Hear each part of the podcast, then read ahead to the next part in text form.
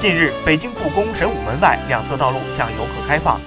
这里曾经是故宫的办公用房，故宫希望将其打造成两条文创街，游客无需进入故宫，也可近距离享受到故宫的文化，尤其是故宫闭馆之后，也有机会购买到故宫的文创产品等。在故宫角楼咖啡店里，专门开辟了一个展区，《千里江山图》的扇子、故宫日历等小件精致文创产品集中展示着。神武门东侧城墙外，故宫快餐也在试运营。